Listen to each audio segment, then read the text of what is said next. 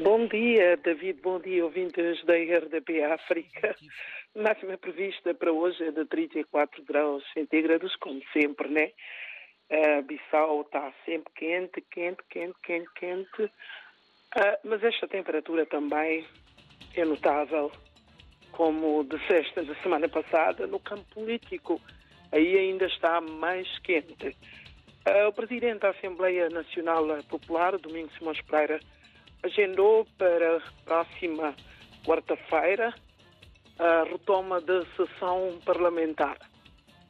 Agora, a grande verdade é que como é que essa sessão será retomada numa altura em que o Corpo de Segurança na Assembleia Nacional Popular uh, foi uh, mudado e daí que o Domingos Simões Pereira pediu ao Governo em gestão no sentido de criar condições para que a sessão na Assembleia Nacional Popular pode ser uh, uma realidade.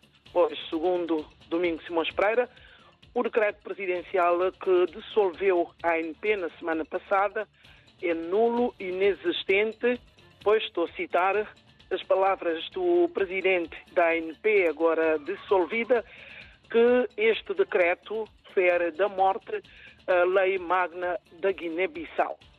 Presidente da República, Umaru Sissoko Embalo, também agendou para esta semana anúncio do novo uh, governo na Guiné-Bissau.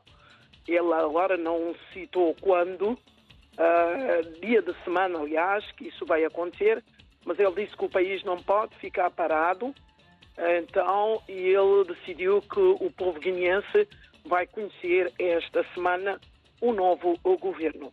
Também ontem um grupo de jovens uh, do PAIGC e apoiantes do Domingo Simões Pereira também realizaram um, uma vigília em frente à sede uh, da CDAO em Bissau para exigir a reposição da ordem constitucional na Guiné-Bissau. Esse grupo de jovens foi disperso pelas forças policiais alguns uh, dessas pessoas estão detidas numas celas da esquadra de Bissau.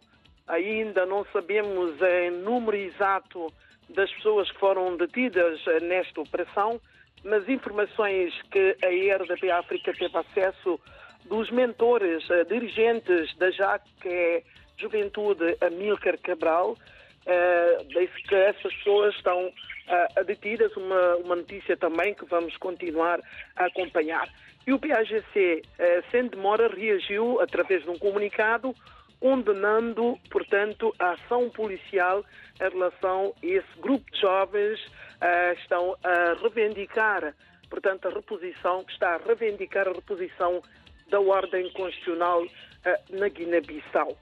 Também, uh, David, Banco da África Ocidental, eh, Som Rescaldo, organizou um festival eh, como tem sido prática desde ano passado, mas este show teve fraca presença das pessoas e isso tem a ver, eu, penso eu, com o clima de tensão que se vive no país. Cada um está com medo, com muito reticente em relação a essa situação. Prova disso, organizações internacionais uh, sediadas na Guiné-Bissau uh, orientaram, deram orientações aos seus funcionários no sentido de se manterem em casa, trabalharem à distância, guardando o evoluir da situação na Guiné-Bissau, que não tem sido nada fácil, muita informação, muita informação realmente, mas também é preciso muita paciência, muita calma para cruzar